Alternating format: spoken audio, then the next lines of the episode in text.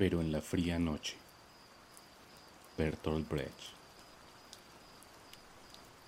Pero ya solo el hielo, en la fría noche, agrupaba los cuerpos blanquecinos en el bosque de alisos. Semidespiertos, escuchaban de noche no susurros de amor, sino aislados y pálidos el aullar de los perros helados.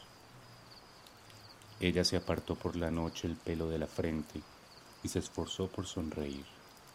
Él miró, respirando hondo, mudo, hacia el deslucido cielo, y por las noches miraban al suelo cuando sobre ellos, infinitos pájaros de gran tamaño, en bandadas procedentes del sur, se arremolinaban, excitado bullicio. Sobre ellos cayó una lluvia negra.